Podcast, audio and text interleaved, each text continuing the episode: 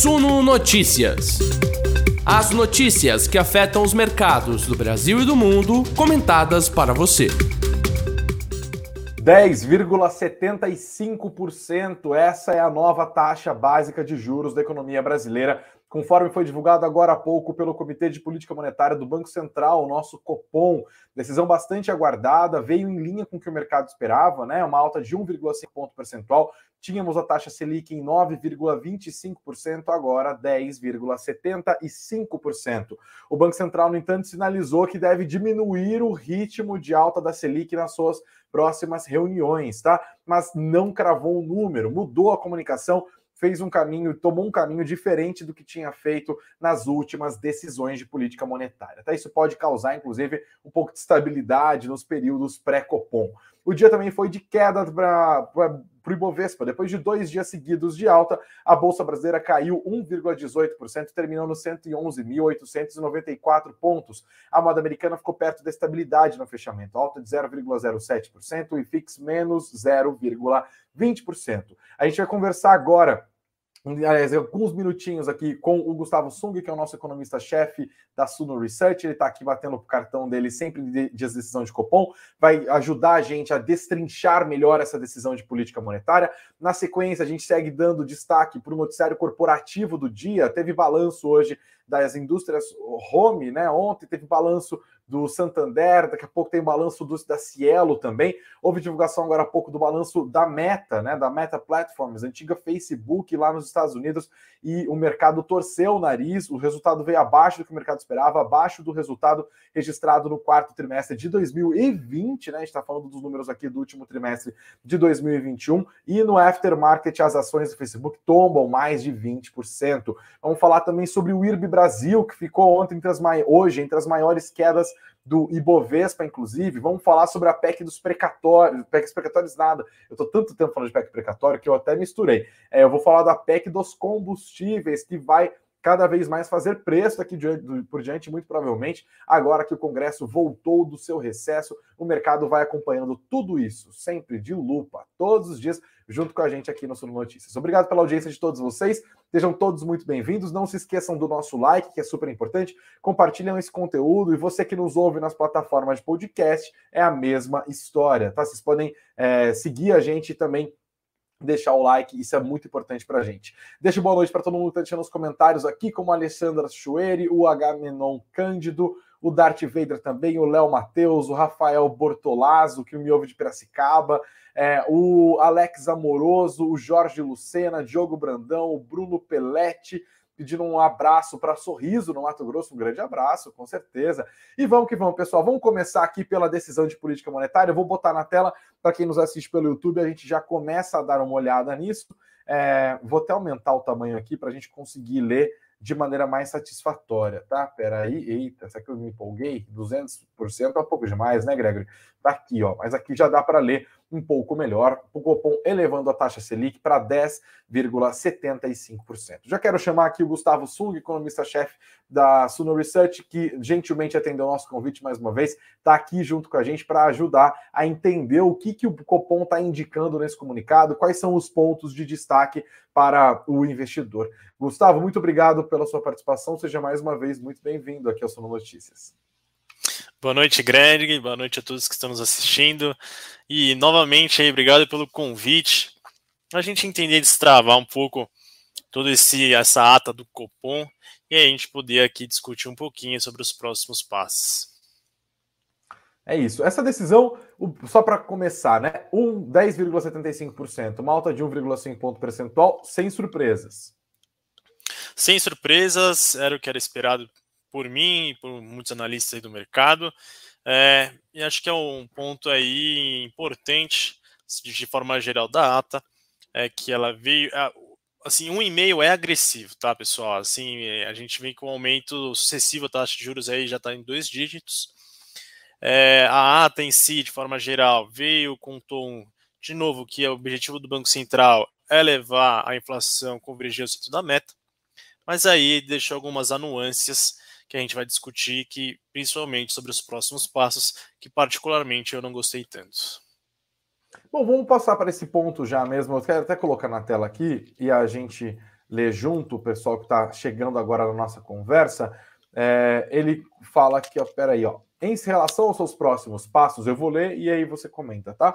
Em relação aos seus próximos passos, o comitê antevê como mais adequada, neste momento, a redução do ritmo de ajuste da, da taxa básica de juros. Né? Tem subido nas últimas decisões de 1,5 em 1,5, agora vamos reduzir esse ritmo. Por quê? Essa sinalização reflete o estágio do ciclo de aperto, cujos efeitos cumulativos se manifestarão ao longo do horizonte relevante. Só para pontuar também, o horizonte relevante aqui ele está falando de 2022 e cada vez mais de 2023, até com mais destaque para 2023. Eles estão pontuando que o ciclo de aperto começou já há um tempo, já houve uma alta importante. Nosso Banco Central foi um dos bancos centrais que mais subiu os juros no ano de 2021, e eles pontuam aqui os efeitos cumulativos disso para cumprir os interesses deles, né? O que eles estão focando. E dizem: o Copom enfatiza que os patos, passos futuros. Eu com um pato na cabeça, Sung. O Copom enfatiza que os passos futuros da política monetária poderão ser ajustados para assegurar a convergência da inflação para suas metas. E aí, o texto de sempre vão depender da evolução da atividade econômica, do balanço de riscos e das projeções e expectativas de inflação para o horizonte relevante da política monetária. Quero saber a sua avaliação aqui o que, que você não gostou exatamente? Foi da notícia de que eles vão reduzir o ritmo, ou o fato deles não terem colocado o número exato do que vai acontecer? Como que você está interpretando isso, Song? É, acho que é basicamente o seu segundo ponto, Greg. É não é, sinalizar para o mercado, para as pessoas, para os agentes econômicos, qual vai ser o aumento da próxima reunião.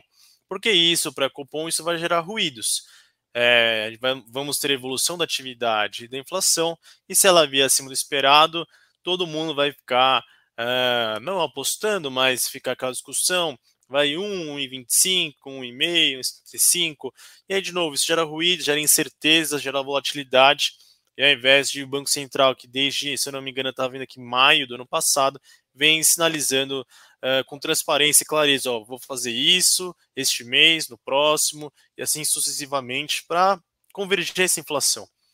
Mas eu queria trazer um, um ponto importante aqui para os ouvintes, que é o seguinte, que está por trás, eu acho, dessa decisão do Banco Central, tá?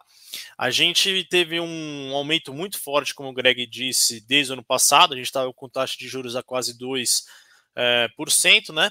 E aí no final do ano a gente chegou 9,25. Então foi uma alta muito forte ali ao longo do ano. Mas os efeitos de uma política monetária para afetar a inflação e a atividade calcula-se que seja em torno de seis a nove meses. Então, todo o aumento que a gente teve ano passado, a gente vai sentir mais forte os impactos, como o Banco Central comentou aqui na ata, ao longo desse ano. Dado que a gente só vai entender os impactos, os efeitos, mais a partir ao longo dos próximos meses, o Banco Central ele quer esperar como que vai dar os próximos dados de inflação e de, e de atividade. Frente a essa, vamos dizer, uh, expectativa, ou na verdade, esper, vai ficar esperando para ver o que vai acontecer e aí vai tomar uma decisão. Por isso que eu acredito que ele não sinalizou já comprando um aumento de 1 ou 0,75 para a próxima, porque ele quer observar quais serão os efeitos uh, para os próximos meses. Você já imaginava esse tom mais dovish, mais em direção a uma postura de menos aperto monetário, ou isso constitui uma surpresa?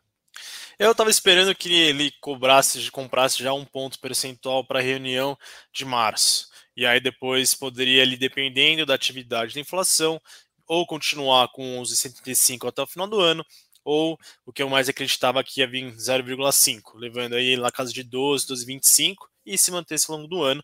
Essa era a minha. Eu sabia que ele vinha reduzir o ritmo, porque ele vem olhando como isso a taxa de juros pode afetar a atividade. Só para quem entender, quanto maior a taxa de juros, uh, menor a atividade econômica, essa relação que existe.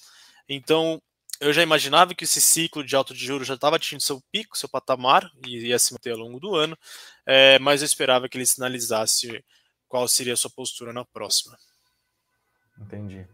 É, e agora eu queria entender um pouco aqui, ó, pegando carona na pergunta do Eliel, como que o mercado, na sua opinião, pode reagir a isso? Qual que é a implicação dessa alta de juros? A gente está vendo no momento, é, Sung, em que a gente passou as últimas semanas vendo as bolsas americanas corrigirem enormemente, com essa sinalização do Fed mais hawkish, né, de elevação de juros. O pessoal está falando de quatro elevações, cinco elevações, três elevações. Está um negócio nos Estados Unidos, muita gente desmontando posição, indo para renda fixa. O Brasil até se beneficiou disso de certa forma, o investidor está botando dinheiro aqui.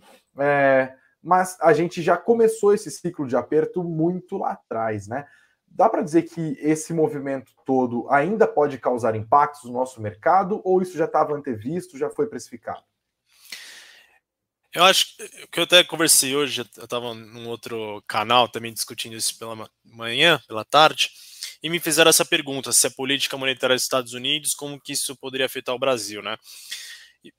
Se você pegar as últimas atas, o Banco Central é, brasileiro, ele vem discutindo nas suas reuniões, um, colocando no fundo no, no seu balanço de riscos, uh, reduções de estímulo monetário uh, dos Estados Unidos, da Europa e de outros lugares. Então, assim, o Banco Central brasileiro ele já vem uh, colocando no seu balanço, já vem no seu cenário, entendendo como está o setor lá fora, como está a política monetária lá fora.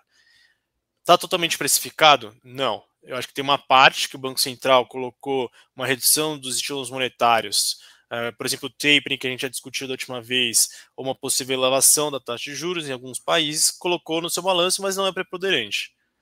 Agora, com o passar do tempo e com possíveis novos aumentos, uh, aumentos, na verdade, da taxa de juros nos Estados Unidos, de 4 a 5, como você comentou, aí isso começa a ficar um pouquinho mais forte para o Banco Central brasileiro, que pode colocar isso com mais peso na balança. É, eu acho que tem mais riscos aqui para o Brasil, por exemplo, risco fiscal, tem inércia inflacionária, reajuste dos preços dos alimentos, combustíveis, a gente tem um ano eleitoral, a gente tem muitas questões internas que ainda implicam aí um problema para o Banco Central brasileiro do que só a questão externa, que é relevante, mas eu acho que não é preponderante ainda no, nosso, no cenário dele. Sim, você citou o lance do risco fiscal, por exemplo. É engraçado, né? Que a impressão que eu tenho é que o risco fiscal está durando mais tempo do que o maior fator de incertezas dos últimos tempos, que foi a pandemia, né? A pandemia cada vez ocupa menos espaço, claro que tem sempre está citada hoje no, no texto mais uma vez, mas o fiscal está sempre re, sendo renovado, né? Aproveito, inclusive, para já pegar a sua impressão sobre a PEC dos combustíveis. Como que você está avaliando? Essa tramitação, Sung? Eu não gosto muito. Primeiro, porque é uma questão paliativa. Eu cheguei a escrever isso há um tempo atrás, tentando desmembrar os problemas sobre os combustíveis. Eu peguei o preço do gasolina e do diesel, eu destrinchei é, impostos federais, estaduais, preço na refinaria, e aí eu percebi que o peso, do, por exemplo, dos impostos estaduais, ele é constante ao longo lá desde 2016, que gira em torno de 25 a 27%, dependendo do estado. E aí o preço, o que ele incide é sobre o preço da refinaria. O que está afetando então o preço da refinaria? Aí deu o passo seguinte, é o preço do petróleo e o câmbio. Se você pegar uns do 2018, 2019, a gasolina estava em 4, 4,5 com um petróleo a 70, que é o que mais ou menos estava há um tempo atrás, e um câmbio de 4,3. Se a gente pegar isso uhum. recentemente, o câmbio ele disparou, ficou 5,70, 5,60 um tempo atrás, a gente tem uma pressão do, do, do petróleo, e aí a gente chega lá na gasolina de 7,8. Para resumir, essa PEC, esse fundo, que eu acho que é uma medida eleitoreira, pode fazer é baixar o preço dos combustíveis, se quiser zerar o ICMS, pode zerar. Mas se o petróleo dobrar e o câmbio chegar a 7, não há fundo que resista a um aumento do preço do combustíveis, porque está no fundo na refinaria e não é um problema de imposto.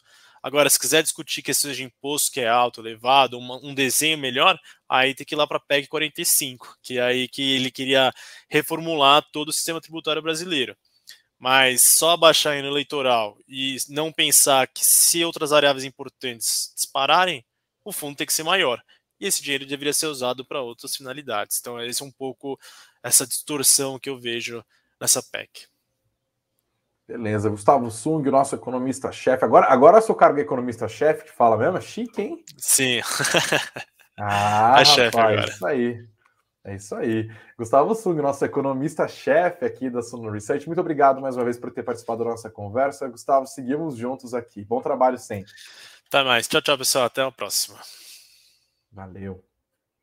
Bom, eu, a gente citou agora a PEC dos combustíveis, né? Inclusive, cito isso para vocês que nos assistem aqui agora: o Congresso voltou ativa hoje, tá? Então, investidor pega a lupinha e fique esperto, porque Congresso na rua, botando o bloco na rua, significa investidor de orelha em pé, porque os caras já estão recebendo ali, voltando os senadores e deputados, ah, os desenhos da PEC dos combustíveis, como eu citei agora há pouco, que a gente estava falando com o Sung. Basicamente, o governo quer zerar ah, os impostos federais sobre o diesel diesel. Existia um começo, né? No começo da história era zerar os impostos federais sobre energia elétrica, sobre os, o óleo diesel e sobre a gasolina. Daí os desenhos foram se misturando. Ah, não, não vai ser mais não vai ser mais energia elétrica, nem combustível, gasolina vai ser só diesel. Enfim, isso não está decidido ainda, tá? Mas tem todo um esforço político para isso acontecer. Claro que o ano eleitoral é o grande provocador disso. O presidente Jair Bolsonaro quer ser eleito de qualquer maneira. Isso já ficou provado no ano passado com a PEC dos precatórios. O governo quer mais é gastar, gastar, gastar para conseguir se reeleger. E isso se torna, a partir de agora, investidores, um momento importante, um fator que deve continuar a fazer preço nos próximos dias, porque, justamente como a gente falou agora, constitui risco fiscal. Isso cada vez mais deve ocupar espaço no noticiário. A gente aqui no Sul Notícias, obviamente, fica ligadinho é, esperto em tudo que está rolando, tá? A gente vai seguir com o nosso noticiário. Já quero falar aqui do IRB Brasil. Já vamos falar do IRB Brasil, falar do Facebook primeiro. Vamos falar do IRB Brasil, falar das Costa Nostra aqui. Depois a gente vai lá para a gringa. Mas antes de falar do IRB, das outros noticiários é, do dia, deixo o convite para você aqui. Primeiro, para você deixar o seu like nesse conteúdo. É muito importante para a gente esse like, porque ele ajuda a distribuir o conteúdo da nossa live pelo YouTube, tá? Então, você que nos assiste agora pelo YouTube, muito obrigado pela sua audiência. Você que está ao vivo, você que está vendo esse conteúdo depois, senta o dedo no like, que ele sempre ajuda a gente, tá? Para vocês que estão chegando agora, sejam muito bem-vindos. Fiquem à vontade, se inscrevam no nosso canal e ativem as notificações. Tem conteúdo todos os dias aqui, conteúdo ao vivo, conteúdo gravado, conteúdo de final de semana. A gente está sempre trabalhando para deixar você o mais bem informado possível, tá? Bem-vindo, se inscreva no nosso canal. E eu também deixo as dicas aqui, ó. A gente está começando a nossa campanha especial de aniversário da Suno, que faz aniversário em fevereiro, aquariana, assim como eu, a Suno. E olha, é o seguinte, no link que está na descrição, que está no nosso chat, você deixa o seu e-mail, você deixa o seu nome e aí você recebe, você faz parte do nosso grupo VIP, recebe conteúdos exclusivos e promoções exclusivas também. Você que está buscando orientação, uma casa de análise e tal, a Suno pode te ajudar com isso. Confira os nossos planos e aproveite a nossa promoção que começa logo logo, tá? Além disso, está aqui, ó, de graça, o nosso e-book. Você sabe como a economia pode impactar os seus investimentos? Para quem está tentando entender como que essa história da Selic vai impactar a bolsa amanhã, né? Como que o risco fiscal afeta o preço da ação do Magazine Luiza, como que é, uma proposta do governo para pagar gás acaba afetando o preço da, da, do papel X. Isso parece meio complicado. O nosso papel aqui no Sul Notícias é justamente te ajudar a navegar por esses mares revoltosos entender como a macroeconomia, inclusive está aqui, ó, meu livrinho, vou até tirar da frente aqui, ó o livrinho de macroeconomia está sempre aqui, como isso afeta os preços dos seus ativos. Para você entender um pouco melhor, tem o nosso e-book, está aqui também na nossa descrição, também no nosso chat. Para você que nos ouve pelas plataformas de podcast, também está na descrição. Você clica e faz o download em dois palitos, tá bom? Você sabe como a economia pode impactar os seus investimentos, faz o download do nosso e-book, beleza? Continuamos aqui com a nossa conversa para entender o que está rolando no Brasil, eu vou falar do IRB Brasil. O IRB Brasil já está é, aqui na nossa tela, inclusive, deixa eu colocar para quem nos assiste pelo YouTube. Peraí, deixa eu trocar a tela. IRB Brasil. Tá aqui a matéria da Poliana Santos, né? A matéria que está no nosso site, no suno.com.br barra notícias, suno.com.br barra notícias. O que está rolando, né? Hoje, as ações do IRB foram chacoalhadas por um relatório do CIT, afirmando que o IRB Brasil está considerando a possibilidade de fazer um novo aumento de capital. É, os analistas do CITES disseram, inclusive, que a preocupação maior da empresa continua sendo a sua solvência. O IRB está lutando para sobreviver. Né? E nesse cenário de lutar para conseguir pagar as próprias contas, para não falir, é, a, o aumento de capital não está fora de cogitação, tá? Lembrando que em 2021 o IRB também continuou acumulando perdas, as ações continuam sofrendo e o, o próprio Citi define a situação da empresa como delicada, né? É, e aí eles estão pontuando que esse aumento de capital está sendo considerado, mas também há outras opções sobre a mesa, como realocações de ativos e até vendas de algumas carteiras do ressegurador, tá? Lembrando, né, isso não acontecer, não aconteceria a primeira vez se de fato rolar. Em 2020, logo depois daquele rolo da esquadra, lembra disso? Para você que não está lembrado, eu já vou relembrar. Aí já vou falar isso já, inclusive, ó, para você que está aqui, eu boto na nossa tela falando do IRB Brasil. Tá aqui, ó, o destaque. Em feve... Era um fevereiro de 2020, quando a gestora de recursos Esquadra publicou uma carta de 30 páginas questionando as práticas contábeis do IRB Brasil. Eles disseram que havia lucros recorrentes inferiores aos lucros contábeis reportados nas demonstrações financeiras. Eles escreveram na época que desde que o IRB Brasil realizou a abertura de capital, que foi lá em 2017, há vários fatores que, na opinião deles, indicam lucros contábeis reportados nas demonstrações financeiras bem superiores aos lucros normalizados. E apontou a esquadra na época essa disparidade entre lucro reportado e lucro normalizado recorrente foi crescente durante esse período, desde o IPO, e atingiu a maior diferença nos primeiros nove meses de 2019. Aí virou rolo, né? A esquadra mirou o canhão dele, um excelente trabalho feito pelos gestores da esquadra, inclusive. As ações do IRB Brasil passaram a desabar. A SUSEP entrou no meio, no meio disso, tá? A SUSEP, que é a Superintendência de Seguros Privados, descobriu fraudes mesmo ali na, é, nos demonstrativos do IRB Brasil, as ações viraram penny stock, saíram de Bovespa, um negócio assim trágico, e a empresa está capengando desde então. Mesmo depois disso, ainda em 2020, o IRB fez um aumento de capital. No caso, o um aumento de capital de 2,3 bilhões de reais. Aportes foram feitos, inclusive, pelos seus principais acionistas, que são as seguradoras do Bradesco e as seguradoras do Itaú. Só Bradesco e Itaú botaram ali 600 milhões de reais nesse aumento de capital feito em 2020. E agora o IRB, mais uma vez, aumenta, né, vai apostando de que, ah, eu acho que dá para fazer dá para fazer. Será que vai dar? Bom, a gente viu o que aconteceu com as ações do IRB hoje. Quando a gente pesquisa aqui, ó, cadê? IRB R3, é isso. Eita, minha internet está lendo. Aqui, ó. O IRB Brasil hoje as ações caíram 9,04%. 9,04%. Quando a gente dá um zoom aqui, inclusive, no Google Finances e tal, a gente vê um nível bastante baixo, né? R$ 3,02. É ações desceram bonitinho, começaram o dia aqui na faixa dos R$ 3,30, terminaram na faixa dos R$ 3,02. As ações do IRB Brasil apanhando mais uma vez. Não é a primeira vez também que isso acontece. Você está acreditando que é, uma boa, é um bom negócio para o IRB Brasil fazer esse aumento de capital? É, você acredita que é uma boa, vale a pena entrar na empresa? Você acredita em recuperação do IRB Brasil? Deixe seu comentário aqui na nossa live, a gente continua o nosso, a nossa conversa a este respeito, tá bom? E eu falei do IRB Brasil, vamos falar da meta, inclusive, agora, tá? Vou colocar na tela mais uma vez para vocês. Eu até tinha feito a pesquisa antes aqui. É, aqui, ó, Facebook 34, né? Para a gente dar uma olhada uh, no que está rolando. Olha que beleza as ações do, da, da meta aqui, ó. No caso aqui são as próprias BDRs do Facebook tombando enormemente. A situação está complicada para o Facebook porque eles divulgaram agora há pouco o seu balanço, tá? E o balanço foi bem mal recebido pelo mercado. Foi um lucro líquido no quarto trimestre de 2021 de 10 bilhões 285 milhões de reais, uma queda de 8% em relação ao quarto trimestre de 2020. A receita somou 33 bilhões 671 milhões e uma alta de 20% na base anual, tá?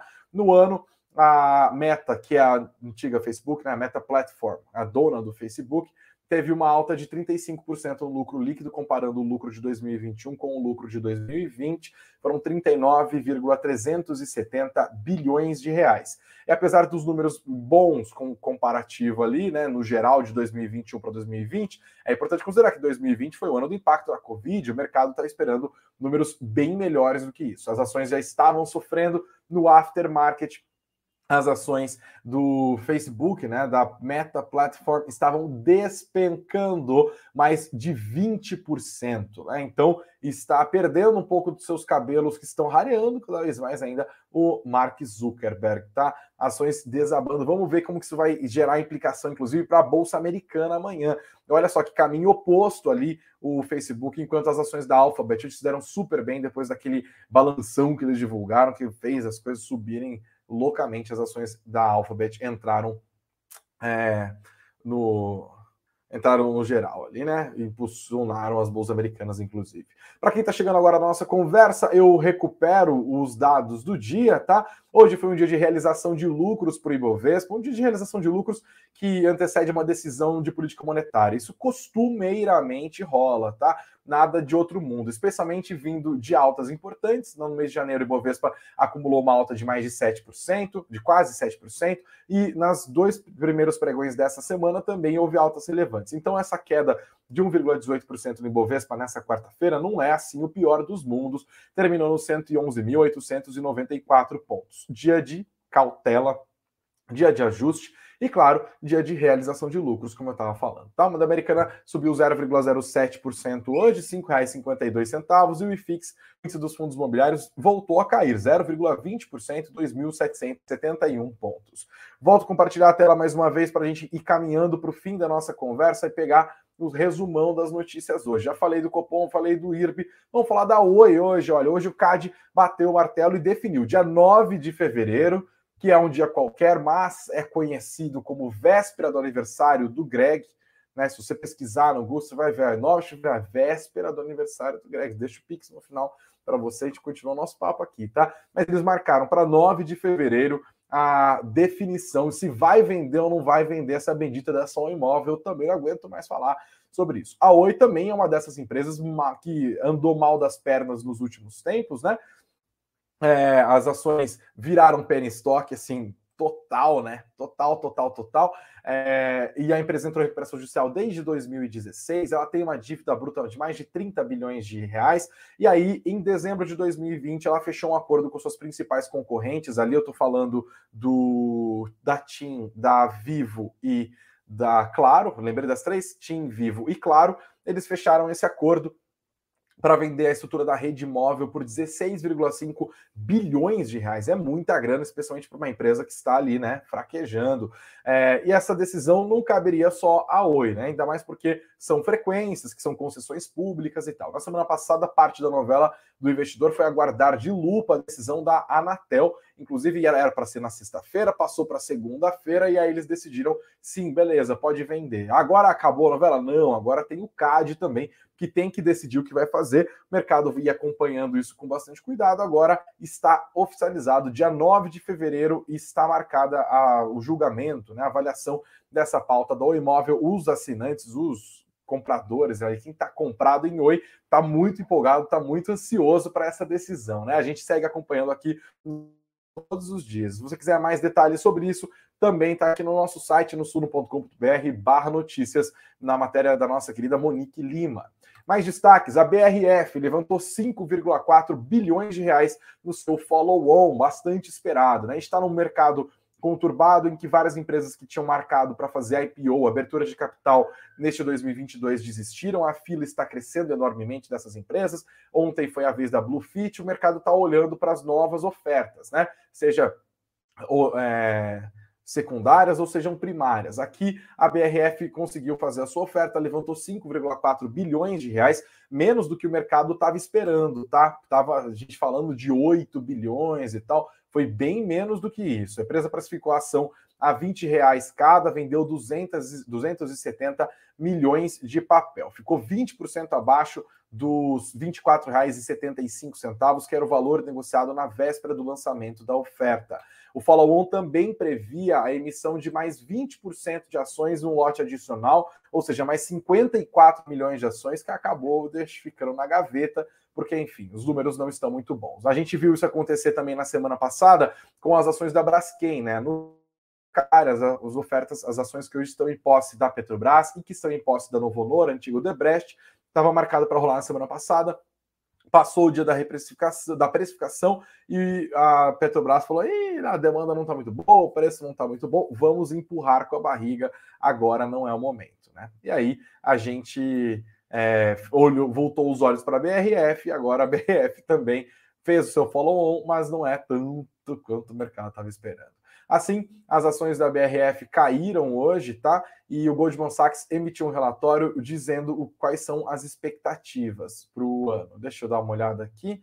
O relatório, Goldman Sachs disse, é, ele recomendou a reiteração, a reiterou a recomendação de neutra para as ações da BRF, o preço-alvo em R$ 24,70 nos próximos 12 meses, e citou três pontos importantes para estar no radar dos investidores com relação à BRF. Primeiro é a alavancagem. Eles dizem que a alavancagem da BRF deve melhorar depois desse follow-on, mas não deve melhorar o suficiente para acelerar a implantação do plano de expansão da empresa no curto prazo. Eles dizem que o nível de alavancagem na empresa não oferece muito espaço para a implantação de investimentos de curto prazo, materialmente mais altos, visto que a empresa indicou anteriormente que não pretende ir além de um indicador de três vezes. Outro ponto aqui a ser analisado para quem está de olho na BRF é a posição da Marfrig. A Marfrig tem uma participação de 31,66% na empresa. Havia uma expectativa de que ela aproveitasse o follow-on, inclusive, para comprar mais ações, aí ela chegaria na Poison Pill, né, que estabelece que uma empresa